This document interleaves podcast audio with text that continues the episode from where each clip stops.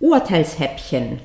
Heute, passend zum Wetter, eine heitere Geschichte, die uns aber Anlass geben wird, uns mit Grundlegendem noch einmal zu befassen und uns daran zu erinnern. Worum es geht? Es geht um eine Katze, die in einer Shisha-Bar gefunden wurde. Bleibt dran! Hallo und herzlich willkommen bei Jura-Examen Stressfrei, dem Podcast, der dir Anregungen gibt, du ahnst es, wie du stressfrei durchs Examen gehen kannst. Ich bin Panayota, ehemalige Professorin und Prüferin, Autorin, Examenscoach und Hinterfragerin aus Leidenschaft. Packen wir's an!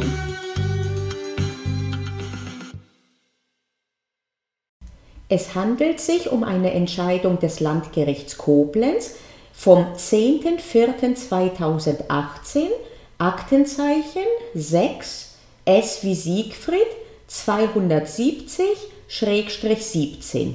Ich werde dieses Aktenzeichen auch in den Show Notes aufschreiben. Du musst jetzt hier nicht panisch mitschreiben.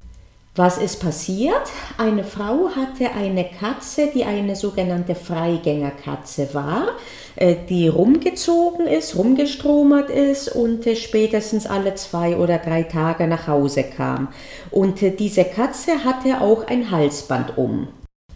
Bei ihren Spaziergängen wollte die Katze dann irgendwann auch eine Shisha-Bar erkunden. Und jetzt kommt die Polizei ins Spiel, die das Tierheim anruft und das äh, so darlegt. Äh, jetzt bin ich mal gespannt, äh, das habe ich nicht jetzt klar rauslesen können, ob die Polizei als Kunde in der Shisha-Bar drin war äh, oder aber, was ich eher vermute, äh, die von den, von den Mitarbeitern oder Betreibern der Shisha-Bar sie angerufen wurden. Also lange Rede, kurzer Sinn, es wird das Tierheim benachrichtigt und es macht sich ein Mitarbeiter des Tierheimes auf den Weg, um diese Katze einzufangen.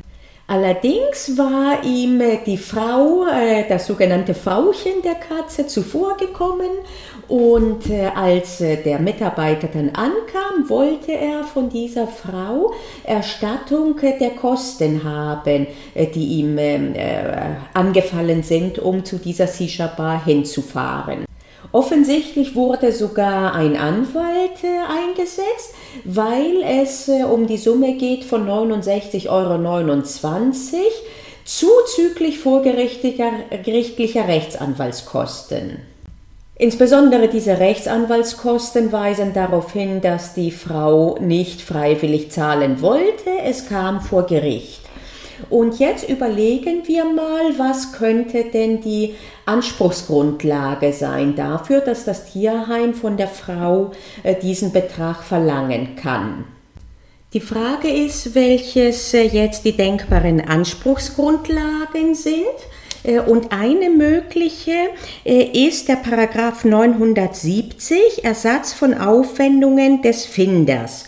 Und äh, diese Vorschrift setzt aber voraus, dass überhaupt ein Fund im Sinne des Gesetzes vorliegt, nach den Paragraphen 965 fortfolgende.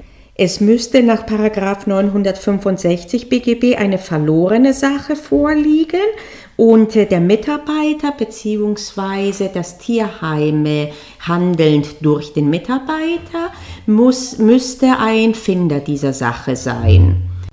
Erst einmal natürliche Kernvoraussetzung, die Katze ist ein Tier und damit gelten die Vorschriften über Tiere nicht direkt, aber sie werden eben nach 90a angewandt. Insofern in dieser Hinsicht kein Problem.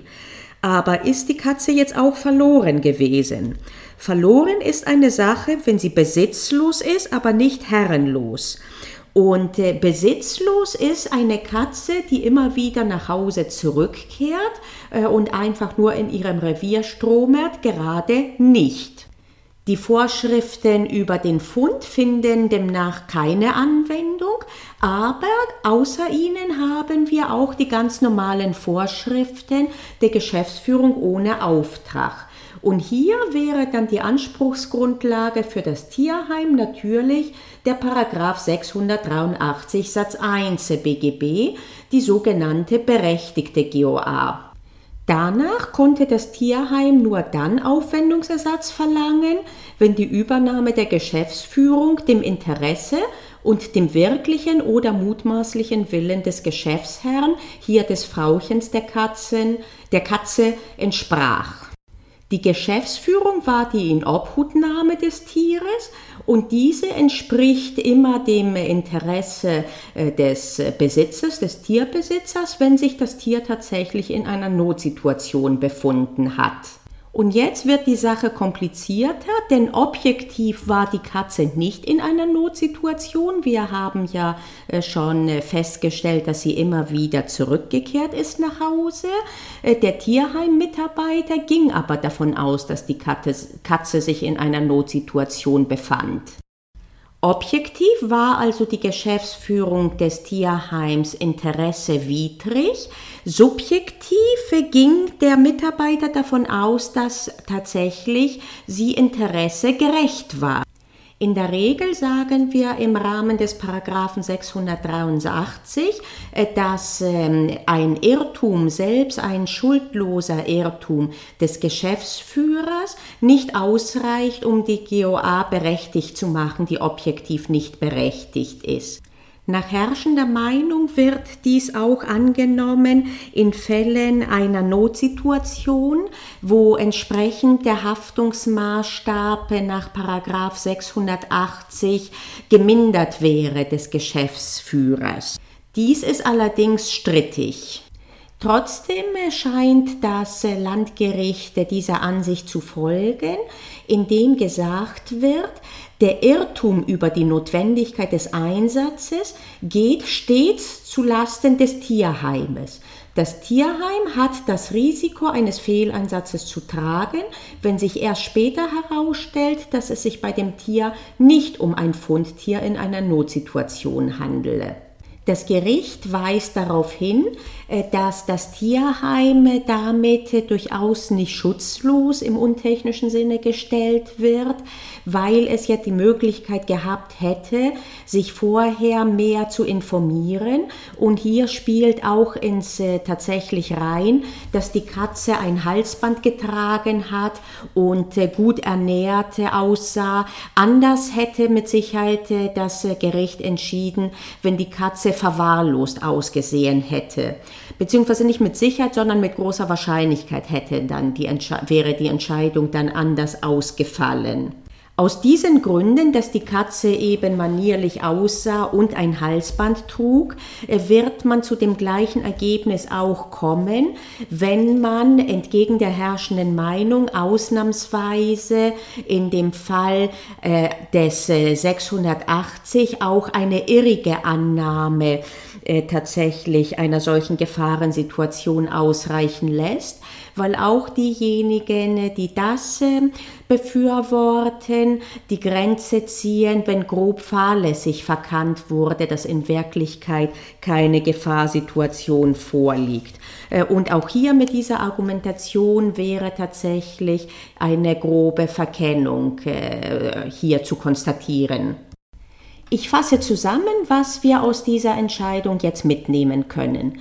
Erstens haben wir uns noch einmal in Erinnerung gebracht die Paragraphen zum Fund, Paragraph 965 fortfolgende BGB und wir haben uns noch einmal bewusst gemacht, dass wir immer dafür eine verlorene Sache brauchen.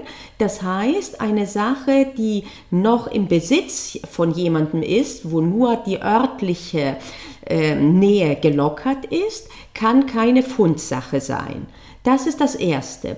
Das Zweite ist äh, im Bereich der GOA, und das ist das, was mir wichtiger ist, dass grundsätzlich für die Frage, ob die GOA berechtigt ist oder nicht, die objektive Lage äh, maßgeblich ist und nicht eine Fehleinschätzung des Geschäftsführers, selbst dann nicht, wenn sie schuldlos ist.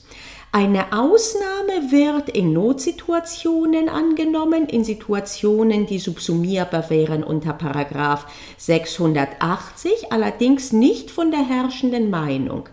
Selbst von denjenigen, die eine Ausnahme allerdings annehmen, ähm, wird verlangt, dass äh, der Irrtum nicht auf einer groben Fahrlässigkeit basiert des Geschäftsführers. Du siehst, witziges Kopfkino und juristische Dogmatik lassen sich sehr oft vereinbaren. Ich sehe nämlich wirklich diese Katze vor mir, die ordentlich und manierlich mit ihrem Halsband da in der Sisha-Bar rumstromert. Äh, vor allen Dingen, äh, was muss das denn gewesen sein, dass sie auch die Polizei gerufen haben und die Polizei dann das Tierheim? In diesem Sinne wünsche ich dir ein wunderschönes Wochenende. Wir hören uns beim nächsten Mal. Ich bin Panagiotta und ich hoffe, ich habe dir heute eine Anregung gegeben, wie du deine Examensvorbereitung ein kleines Stückchen stressfreier machen kannst. Denk daran, es liegt in deiner Hand. Also pack's an. Wir hören uns in der nächsten Episode.